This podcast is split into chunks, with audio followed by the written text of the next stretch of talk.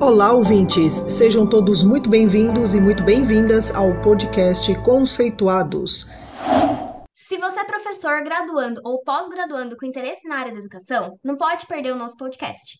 Aqui você encontra temas sobre educação que vão desde o planejamento até as avaliações de práticas pedagógicas. Venha para o nosso podcast e fique por dentro de tudo sobre o tema. Eu sou a Isabela e, como professora, eu adoro levar minhas turmas para as aulas em espaço de educação não formal de aprendizagem. Hoje eu recebo Felipe Dias para contar um pouco sobre como os museus, que são um ótimo exemplo desse tipo de espaço, podem auxiliar na aprendizagem. Fique com a gente até o final e receba dicas incríveis de museu para visitação escolar. Olá, Felipe, tudo bem?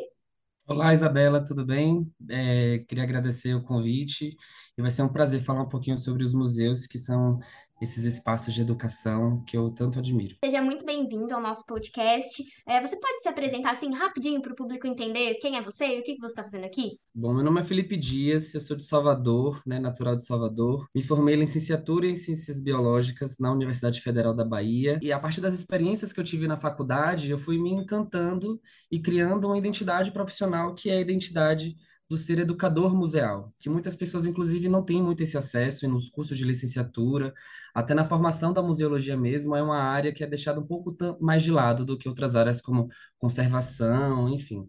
Então, eu fui tomando apreço por essa área e vim para São Paulo para se orientando da professora Marta Marandino, que é uma das especialistas que tem educação em museus, principalmente educação em museus de ciências, e comecei com meu mestrado na USP. Hoje eu sou doutorando para a área de ensino de ciências no PIEC, no Programa Interunidades.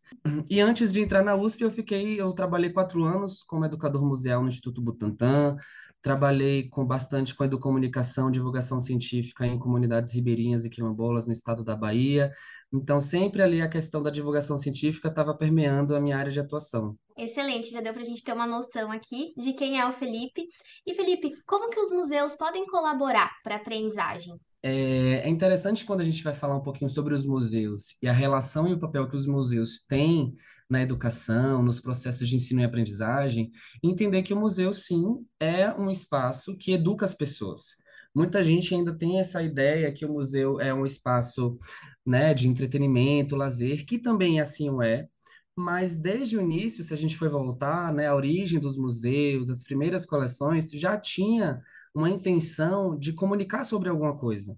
E isso foi sendo aprimorado com o passar do tempo, né, com as gerações dos museus, né, os museus passaram por importantes é, processos de mudança na sua estrutura, nos seus sentidos e nas suas exposições, que, querendo ou não, são esses espaços expositivos que garantem né, a comunicação com a sociedade, a relação com a sociedade, por meio das ações educativas, dos educadores e também dos objetos, né, que é uma, é uma peça, é um material que é muito simbólico e muito importante para a configuração dos museus. É, pontuando brevemente o que eu falei, é entender que sim, os museus podem ensinar e entender também que esse ensino, que essa educação, que a gente diz como educação não formal, né, legal também pontuar essas diferenças que a literatura traz de educação formal, como a gente tem nas escolas, a educação informal, como a gente tem nos processos familiares, nos diálogos, né? até numa saída com amigos, e o não formal estaria aí, né? muito próximo também do que a gente entende hoje como educação museal, uma área que vem se consolidando há um bom tempo nisso. Então, o que é que acontece? Voltando para eu também não me perder, é entender que esse espaço é um espaço educativo, é por meio das exposições que essas pessoas, esses alunos vão ter contato e entender principalmente que é um espaço educativo diferente da escola.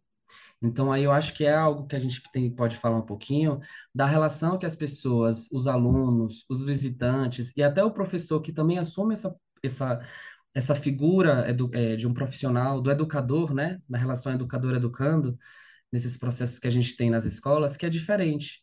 Então, a relação vai ser diferente na didática, a própria questão do curricular que está presente nas escolas, no museu também vai existir, mas de uma forma diferente, né? A gente é difícil imaginar entrar no museu com com cadeiras enfileiradas de números, onde que tem chamada. Então, a relação é muito diferente.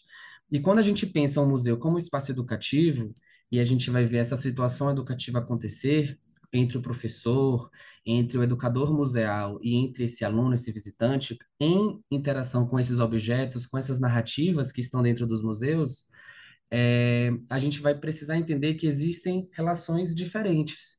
do que existe dentro de uma sala de aula. E o professor tem que estar muito instrumentalizado para isso, né, a partir das suas formações, entender que esse espaço é diferente, que por mais que ajude muitas aulas, muitas atividades que são feitas nas escolas, é, é interessante a gente sair dessa de entender o museu sempre como um lugar de complementar algo a ser acrescido na sala de aula, ou então da gente mesmo escolarizar esses espaços, né?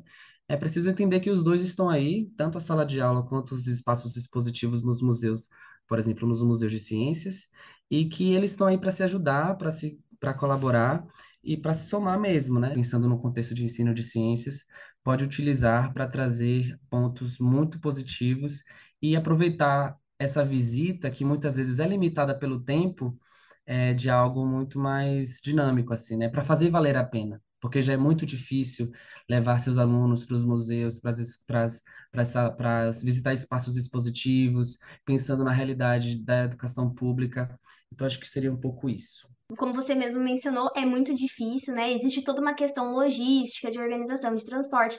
E, mas assim, para que essa relação de aprendizagem seja potencializada, o que, que é importante que o professor saiba antes de levar os seus alunos para um espaço desse? É interessante que, primeiro, o professor, se assim for possível, né, porque a gente sabe que existem muitas dificuldades relacionadas aos ofícios que o professor tem, tanto na parte de planejamento, antes de uma visita, durante a visita, de relações de gestão mesmo, é entender primeiro se esse professor ele vai ter mais dificuldade ou mais facilidade para lidar com determinadas questões. Então, primeiro, o que é que a gente precisa entender? O que é que esse professor poderia é, se atentar a isso? Ter um planejamento. Assim como a gente faz um planejamento de aula, tem um planejamento da visita. Não tratar essa visita no museu como uma simples, ah, vou chegar lá, levar os alunos e vamos ver o que vai acontecer.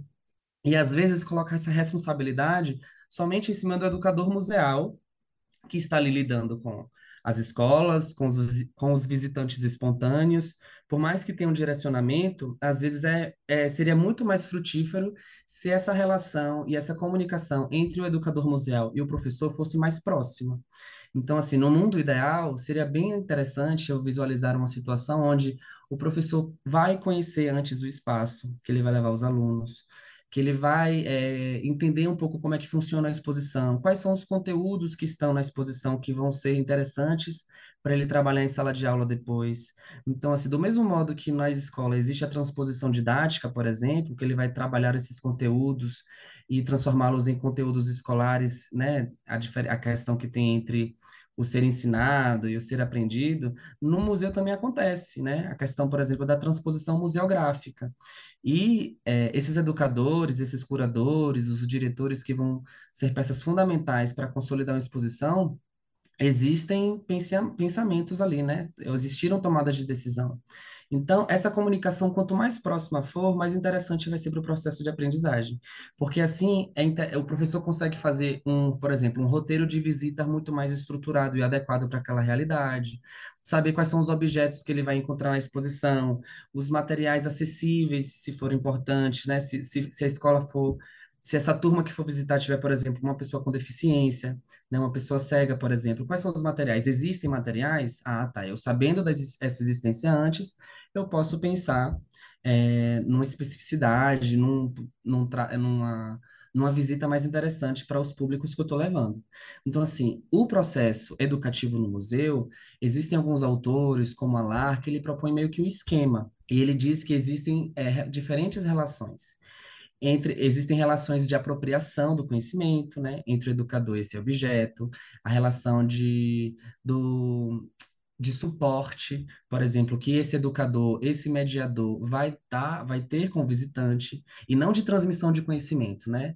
Por isso que é muito interessante a gente ver esses, essas, essas questões, porque assim, muito do que a gente estuda na questão de comunicação pública da ciência, de ensino de ciências, né, sair desse modelo de déficit, de educação bancária, transmissiva, para algo mais dialogado, no museu também vai ter isso. Então, de sair dessa perspectiva transmissiva, onde o educador vai estar ali naquele papel de falar tudo e tá nessa relação mais de transposição, de suporte, de mediador. Eu acho mediador uma palavra muito legal para esse profissional que está dentro da exposição, que vai estar tá ali para conversar, né? E o quanto de conversa vai sair sobre aquele objeto. Porque no museu, o que é que a gente tem de informação que está ali, às vezes, para um visitante espontâneo, que não tem é, contato com a figura de um educador, seja porque a instituição não tem esse educador, ou seja porque não, não suporta a demanda, né? A gente não, nunca vai ter um, um, um educador para uma pessoa para um grupo de pessoas. Então, uma pessoa que vai visitar um museu, às vezes ela vai se deparar com um objeto, com um texto, com a legenda, com informações que foram escolhidas a partir das narrativas que esse museu quer contar para as pessoas. E às vezes com a figura de um educador que vai conversar, nossa, quantas coisas podem aparecer daí, né? Quantas coisas que podem surgir, inclusive dos alunos, dessas, dessas pessoas que estão visitando. E aí a gente vai estar tá trabalhando e vai construindo esse, esse conhecimento é, junto, né? Que é semelhante ao que a gente vê numa sala de aula, do que a gente acredita enquanto educação, né? Educar sobre aquilo que dê sentido ao aluno, a esse visitante, né? A educação como uma transformação da realidade, contextual, e que a gente consiga trabalhar muito essa aproximação ao invés do que distanciar. Você falou a questão de trazer o professor para perto do museu, né? Do professor, é, se tiver oportunidade, conhecer o ambiente antes de levar os seus alunos. Eu acho que vale a gente destacar que alguns museus possuem um programa de formação, né, para professor. A gente sabe que o pessoal que está ouvindo a gente é, tá espalhado pelo Brasil, então é difícil a gente falar de um único local, mas acho que vale o professor, de repente, dar uma, uma perguntada no museu, se tem algum, alguma formação online. Com certeza. Eu acho que os professores, assim, os professores que estão nos escutando aqui agora, é, é, que eles se motivem mesmo, né? Aí atrás, às vezes, porque, por exemplo, no Instituto Butantan tem cursos de formação para professores né, mas voltado muito ao contexto de espaços que expõem animais. Então, no Instituto Butantan tem uma parceria do Museu Biológico com o Museu de Zoologia da USP, eles faziam anualmente um curso de uma semana na época das férias, que a gente sabe que o professor tem é, na agenda o horário vago é durante as férias escolares, então era um curso voltado para esse período, para como trabalhar é, visitas a espaços que possuem animais, a relação da escola com os museus de ciências, principalmente. Então, Uhum. assim, porque por mais que existam esse, esse museus, né, ou museu, tem museus muito diferentes. Museu do Futebol, Museu da Língua Portuguesa, Museu Biológico, Museu da Vacina agora no Instituto Butantan. Então, existem muitos tipos de museu. Museus de arte, museus de, de história, museus de ciências, que é de onde eu falo. Então, para cada tipologia existe uma especificidade e esses museus, muitos deles oferecem cursos de formação. O Museu de Zoologia de São Paulo oferece, né? Os, os outros museus também que eu conheço, a Pinacoteca tem um trabalho muito legal com isso, o Museu da Língua Portuguesa, o Museu de Arqueologia e Etnologia da USP tem uma relação fantástica de formação de público, de professores, de mediadores, inclusive os indígenas das comunidades daqui de São Paulo, eles ajudaram a pensar tanto no setor expositivo, que está lá, né? Eles pensaram, eles foram convidados, inclusive até hoje, para formar professores, cursos onde esses indígenas, essas pessoas das comunidades que falam em primeira pessoa sobre seus objetos, estão participando ativamente, inclusive como educadores. É, então fica, fica aí o lembrete, pessoal. Acho que vale a pena dar uma perguntada quando vocês forem fazer o agendamento, porque às vezes o, o próprio local oferece uma formação para tornar a sua visita ainda mais interessante. E, Felipe, é, existe assim, eu como professora quero levar os meus alunos em um museu. Existe algum lugar que tem uma relação de museus que recebem grupos? A gente sabe que na USP mesmo é, tem um monte de museu, mas fica tudo espalhado, ou existe um local concentrado dessa informação? É, pelo que eu sei, Isabela, assim, os próprios museus têm a sua própria relação de agendamento de lidar com as escolas. Por exemplo, no Instituto Butantan, que foi minha última realidade de trabalho, eles têm hoje em dia quatro museus dentro do próprio instituto, né? O Museu Biológico, o Museu de Microbiologia, o Histórico, que está em reforma, e o da Vacina, recém-inaugurado. Fora o Museu Emílio Ribas, que fica lá no Bom Retiro. Então, eles têm uma central de agendamento. A escola liga, e muita escola, quando liga, né, pela primeira vez, vai entrar em contato com essa instituição, pergunta como é que funciona o esquema de agendamento, porque cada espaço vai ter o seu. No museu, no Instituto Butantan como um todo, que agora é esse grande parque da ciência, né, a perspectiva dele mudou um pouco do ponto de vista organizacional, É, ele se transformou num grande tipo museu a céu aberto com várias galerias de visitação, que a gente ainda chama esses espaços de museus. Então, eles oferecem roteiros já prontos. Então, tem escolas, ou, desculpa, existem museus que já oferecem roteiros prontos. Ó, você começa num museu, vai pelo outro, ou então no próprio catavento mesmo. Ah, e hoje a gente tem daqui a, a gente só tem vaga daqui a um mês, mas para essas e essas exposições. Porque muitas vezes a escola, ela já vai com algo direcionado. Ah, eu quero visitar o Museu Biológico do Instituto Butantan porque eu estou falando sobre os seres vivos, eu quero que eles vejam os animais lá nas exposições do Museu Biológico. Então, talvez vai ser algo por demanda, e aí a instituição vai dar, às vezes, a disponibilidade que tem, o roteiro que tem, a partir da faixa etária, né? A gente sabe que os museus preparam diferentes roteiros educativos, diferentes atividades de acordo com a faixa etária, seja educação infantil, fundamental um, dois, médio, técnico, até os universitários mesmo. Então, é, agora outros não. Então, isso vai depender de muita coisa, tipo, por exemplo, de é, de, da, do próprio museu, se é um museu universitário ou não, se o museu tem recurso ou não, se o museu tem nesse, naquele museu profissionais eh, voltados para produzir esses roteiros, né? Ou se o agendamento é livre, né? Às vezes você liga e fala assim, olha, a gente não funciona, é só você chegar aqui e entrar e visitar a exposição. E aí vai ficar muito na mão do professor pensar e estruturar essa visita, né? Porque tem contextos onde o professor é o professor e os alunos, ou então eles a escola já vai mesmo com algo direcionado, feito e produzido pelo próprio museu. Então, assim, não tem uma resposta única para isso, depende muito dos museus, e eu acho que vale a pena sempre entrar- ter esse contato primeiro. Então, vê qual é o museu que você quer visitar, entre em contato, conheça os roteiros, se existir roteiros feitos por esse museu, mesmo se existir, seria interessante dar aquela visitada antes, né? Aquele estudo de campo que a gente faz, aquela primeira análise né, ver o que é que os alunos vão encontrar antes de realizar a visita, porque isso é, você vai aproveitar muito mais. Pensando que, inclusive, a- algo muito importante quando a gente vai fazer essa relação e essa diferenciação entre museu e escola. O tempo do museu é diferente do tempo da escola.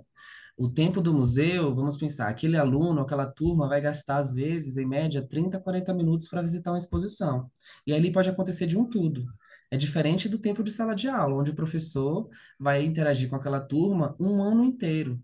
A interação do educador museal com aquele aluno vai se dar naqueles 30 minutos. Então, de que forma esse tempo, naquele espaço, naquele contexto, naquele tempo que o aluno gastar vendo aquele tipo de objeto, numa exposição que tem mais de mil objetos, como é que isso vai, de fato, eh, se materializar, vai respaldar, por exemplo, no processo que o professor está intencionando com aquele aluno, com aquela turma, com aquele conteúdo que vai ser trabalhado na escola. Vai ter uma avaliação pós visita na sala de aula? Vai ter algum momento? Ou vai ser somente para cumprir? Ai, levamos nossa turma para visitar um museu e foi isso. Um, Uhum. apenas um número. Então, assim, quanto mais, quanto melhor foi interessante essa relação, essa aproximação do professor com os museus e com esses educadores museais, melhor. Felipe, eu tenho uma pergunta aqui que eu tô para fazer para você, que é qual que é o seu top 3 museus para visitação escolar? Mas antes de você responder, eu vou deixar aqui o convite para os nossos ouvintes comentarem, para quem tá acompanhando esse podcast pelo YouTube, comenta aqui embaixo pra gente de onde você é e quais museus tem na sua cidade, porque eu acho que de repente a gente cria aí espaço para outros ouvintes conhecerem o que de repente ainda não conhecia e quem sabe você não tá divulgando uma coisa super interessante aí que tem na sua cidade. E aí a pergunta que não quer calar, Felipe, Pois você. é, a pergunta que não quer calar. Para mim, quais seriam esses top três museus para visitação escolar? Bom, Exato. eu sou de Salvador, teria vários museus para eu falar, para eu citar, assim, Salvador tem alguns queridos mesmo, tem o Museu de História Natural lá da, de Salvador, da, da minha universidade, mas assim, pensando no que eu conheço um pouco mais nesses últimos anos, onde eu eh, me inseri mais no mercado de trabalho, tive contato como funciona alguns desses museus, né, nas, e a relação que eles têm com as escolas, eu vou indicar três que eu tenho muito carinho. Eu acho que o primeiro não é tão, é, pode ser óbvio ou não, enfim, é o próprio Instituto Butantan, né, que hoje em dia ele se chama Parque da Ciência, né, área de visitação para as pessoas e da relação com a escola, é o chamado Parque da Ciência Butantan. É uma instituição, é um parque com trilhas, com espaços de visitação abertos e existe um preparo muito grande com os educadores com criação de roteiros e uma relação muito interessante da escola com eles. Então, se a escola, mais uma vez, esse professor que vai ter essa preocupação, ele vai encontrar nesse espaço, nessa instituição, educadores muito bem preparados para lidar, seja durante o momento da visita, antes da visita. Tem museus, tem animais, que eu tenho essa relação um pouco com a exposição de animais, é, dos zoológicos, né, com espaços de conservação e de educação também educação ambiental. Então, assim, acho que é um espaço muito bom. Então, eu colocaria esse, né, o Instituto Butantan. O segundo, o Museu de Zoologia da USP, que passou por uma reforma já tem alguns anos, mas um museu belíssimo, onde a gente conhece um pouco mais sobre a nossa história natural, dos animais, a nossa biodiversidade, nos reconhecermos como parte da biodiversidade, que a nossa biodiversidade está muito ameaçada. Então, eles também têm uma equipe educativa maravilhosa, objetos incríveis e espaços muito bons, e fazem cursos de formação para professores, então acho que é um museu muito completo. E outro que eu me arriscaria a dizer, pelo que eu já ouvi, estou muito ansioso para visitar, é o Museu Paulista, né, o Museu do Ipiranga, que inclusive é pertinho do Museu de Zoologia da USP, fica ali no Ipiranga, aqui em São Paulo. É, esse Museu Paulista, Museu Ipiranga, ele, ele ficou recém-inaugurado agora, ficou há mais de 10 anos, numa super reforma. Então, do que eu já ouvi de narrativas, né, porque é um museu histórico, é um museu que fala um pouco da história do Brasil. Eu achei muito interessante de como eles fizeram isso. E um bônus, né, eu sei que é top 3, é um pouco do que eu falei, que é o MAI, o Museu de Arqueologia e Etnologia, que tem uma relação incrível com as comunidades indígenas que participaram do processo expositivo, de curadoria e inclusive de formação de educadores, né? Ou seja, são os próprios indígenas que falam em primeira pessoa da realidade e, do, e da narrativa deles. Então é algo muito legal. E tem uma relação com as escolas muito boas. Muito boa. Ai, Felipe, que delícia de bate-papo. Eu tenho certeza que não só eu, mas todos os professores aqui que acompanham a gente ficaram motivados a tentar organizar aí uma visitação em algum desses museus, em alguns desses museus. Então eu te agradeço em nome de toda a equipe do Conceituados. Muito obrigada. A gente sabe que a vida de um doutorando ela é bem corrida, então obrigado por disponibilizar o seu tempo e conversar um pouquinho aqui com a gente. Muito obrigado, Isabela. Muito obrigado, pessoal do podcast. Eu adorei é, falar um pouquinho sobre. Eu acho que a gente precisa falar cada vez mais sobre esses espaços, né? Entender que às vezes não é muito fácil reconhecer esse espaço como uma área de um mercado de trabalho, como área de atuação, inclusive na pesquisa, né? Ou seja, a minha construção da minha identidade profissional enquanto um educador museal, ela foi feita através das minhas experiências no estágio, na faculdade né? Então, assim, é muito importante a gente saber que está aí, né?